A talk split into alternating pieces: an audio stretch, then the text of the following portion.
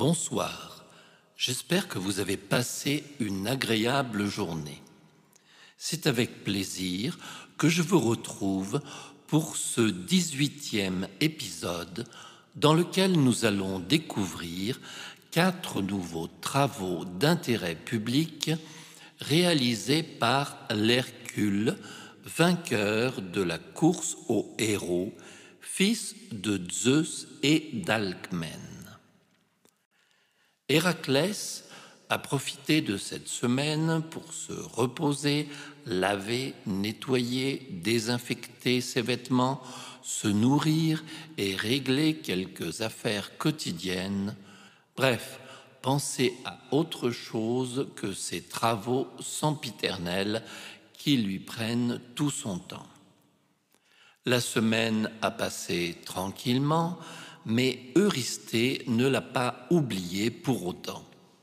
Le voici d'ailleurs qui frappe à sa porte au moment où notre héros prenait tranquillement son petit déjeuner.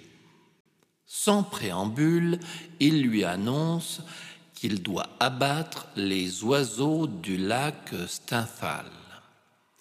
Dressés par Arès, dieu de la guerre, ces oiseaux carnassiers se nourrissaient de chair humaine. Ils infestaient les bois près du lac Stymphale en Arcadie.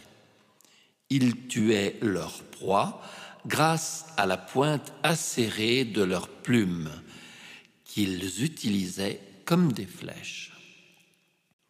Après le départ d'Eurysthée, discrètement, Héraclès demande à Athéna conseil. Elle lui dit qu'il devrait les faire s'envoler pour pouvoir les éliminer. Héraclès les effraya au moyen de crotales de bronze qu'Athéna lui avait offertes. Les crotales sont des anciens instruments de percussion grecque ornés de deux plaques métalliques. Notre héros, ainsi, en tua un certain nombre, puis chassa le reste. Il continua jusqu'à ce que tous les oiseaux tombent dans le lac et se noie. Arès, vous le comprendrez aisément, n'apprécia pas cette intrusion dans ses armes secrètes qu'il gardait. Mais que dire devant Zeus? Quatre pour Zeus, deux pour Héra. Zeus sourit, sa femme s'assombrit, Arès, lui, fronce les sourcils. Et Eurysthée, quant à lui, continue de commander des travaux. La septième tâche fut de capturer le taureau crétois de Minos. Rappelez-vous, Minos n'a pas tenu sa parole et a substitué la bête qu'il aurait dû sacrifier. Poséidon rend fou l'animal qui dévaste les terres de Crète. Héraclès aborda en Crète. Dès qu'il vit l'animal, il fonça sur lui, l'empoigna par les cornes et le força à plier les jarrets. Le taureau résistait, mais Héraclès sortit victorieux de ce combat titanesque. Il maîtrisa l'animal à l'aide d'un filet et le mit dans un enclos solide. Il demanda seulement à Minos d'informer Eurysthée pour la validation de sa capture. Charge à lui, Minos, de trouver un endroit où la bête ne ferait plus de ravages. Mais cette histoire, vous la connaissez, et c'est Dédale qui s'en chargera. Cinq pour Zeus, deux pour Héra. Zeus est content d'avoir déjoué les plans de son frère Poséidon et Athéna est aussi satisfaite des résultats de son héros. En tant que conseillère freelance, elle est rémunérée au pourcentage de réussite. Ce qui se passera par la suite en Crète, la cour du roi Minos, ne concerne plus notre héros. Il a rempli sa tâche et revient auprès d'Eurysthée pour s'enquérir de la suite des événements. Il doit maintenant s'occuper des juments de Diodème. Les juments de Diodème sont carnivores. Le roi les nourrit avec la chair de ses hôtes. Charmant sens de l'hospitalité. Je ne sais pas vraiment si ce roi a de nombreux amis.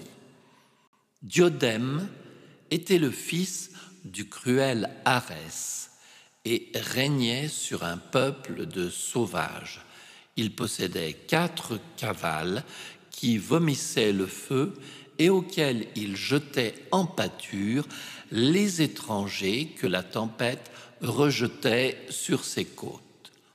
En tout cas, Héraclès a reçu l'ordre de les dérober pour son huitième travail et de les ramener à Argos. Notre héros imperturbable débarque en Thrace et se dirige vers les écuries de Diodème qui sont propres au moins. Juste une vague odeur de sang du dernier repas. Il assomma les valets qui pensaient les cavales, se saisit de Diodème et le donna en pâture à ses propres juments, lui faisant ainsi subir le sort qu'il avait fait endurer à de si nombreux naufragés. Lorsqu'elles se furent repues de la chair du roi de Thrace, les juments se laissèrent docilement capturer. Les animaux furent alors apprivoisés et Héraclès les fit venir à Argos jusqu'au roi Eurysthée. Bref, tout est une question d'éducation et de persévérance, car la tâche était difficile, voire au départ impossible. Transformer un animal carnivore en végétarien qui vienne vous manger dans la main ne se fait pas en quelques mois. D'ailleurs, si vous donnez une friandise à un cheval, mettez la main bien à plat, on ne sait jamais. Selon la tradition, Bucéphale, cheval d'Alexandre le Grand, descendrait de l'une des juments de Diodème. Six pour Zeus, deux pour Héra. Et le tournoi continue. Dès le lendemain du retour à Argos, Eurysthée lui ordonne de ramener la ceinture dorée d'Hippolyte. Hippolyte est une reine, la reine des Amazones. Elle est fille d'Arès le Cruel. Le neuvième des douze travaux d'Héraclès est donc de s'emparer de la ceinture d'Hippolyte qui lui fut donnée par son père et que convoitait la fille d'Eurysthée, Admète. Pour être agréable à sa fille, le roi chargea donc notre héros d'aller la chercher. Il affréta neuf navires et embarqua une troupe de volontaires pour aborder au pays des mythiques guerrières qui habitaient dans le lointain Caucase au bord de la mer Noire. Mais qui sont les Amazones? Les Amazones formaient un peuple sans hommes et avait la réputation de mutiler les enfants mâles à la naissance. Elle ne s'unissait à des hommes qu'elle tuait ensuite que pour conserver de leurs amours les enfants de sexe féminin dont elle ôtait un sein afin que ses futures guerrières puissent manier aisément l'arc et l'épée. Notre héros n'avait aucune idée, en débarquant, de la manière dont il allait s'y prendre. Un vol subtil n'était pas dans ses habitudes. Jusqu'à présent, il avait affaire à des ennemis terribles, mais là, ce sont des femmes, et non des plus laides, bien qu'elle n'ait qu'un sein.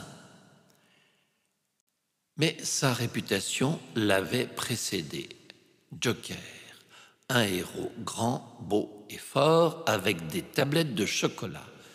Qui ne serait pas enclin à séduire un tel mâle Même dans le monde des Amazones, à côté de la brutalité de leurs mœurs, il y a aussi place à la sensualité et à la sexualité. Hippolyte reçut d'abord Héraclès avec une grande bonté, lui offrit ses faveurs et, en gage de son amour, la ceinture. En fait, honnêtement, Héraclès lui avait tout raconté. Le drame de la mort de sa femme et la folie dont l'avait frappé la femme de Zeus et les travaux qu'il devait réaliser. Cette ceinture n'était que le caprice d'une princesse. Hippolyte crut qu'il était sincère. Et nous savons, nous, qu'il l'était réellement. Mais Héra, déguisé en Amazone, répandit la nouvelle qu'Héraclès était venu enlever la reine. Une lutte terrible s'encagea entre les vierges guerrières et les soldats d'Héraclès. Un grand nombre de ces farouches Amazones périrent et, parmi elles, Hippolyte fut tué par inadvertance et il dut s'enfuir sans la ceinture. Que faire maintenant? Héraclès doit coûte que coûte récupérer cette ceinture. Notre héros fit alors prisonnière Mélanippe, l'auxiliaire d'Hippolyte, qui lui remit la ceinture comme prix de sa liberté. Sept pour Zeus, deux pour Héra. Héra a encore échoué et Arès est encore plus sombre que sombre. Sa fille vient d'être assassinée pour s'emparer d'une ceinture qu'il lui avait offerte. Mais il ne sait pas qu'Héraclès a perdu beaucoup lui aussi, alors qu'il pouvait aisément remplir sa mission à la James Bond. Il a fait un massacre de femmes ce qu'il ne souhaitait pas. Au bout du compte, il n'y a pas de vainqueur sinon la frivole Admète, fille d'Eurysthée. Notre héros, après réflexion, préfère être kleptomane que chasseur, tueur de monstres ou palefrenier. Il est encore loin d'être un gentleman cambrioleur accompli. Mais qui sait, après la ruse viendra peut-être la délicatesse. Il pourrait un jour offrir des roses, qui sait. Nous allons nous quitter là pour ce soir. Dans le prochain épisode, nous retrouverons notre héros discrètement aidé par Athéna pour de nouvelles aventures. Merci de votre fidélité. Je vous souhaite une nuit réconfortante et vous attends pour le 19e épisode.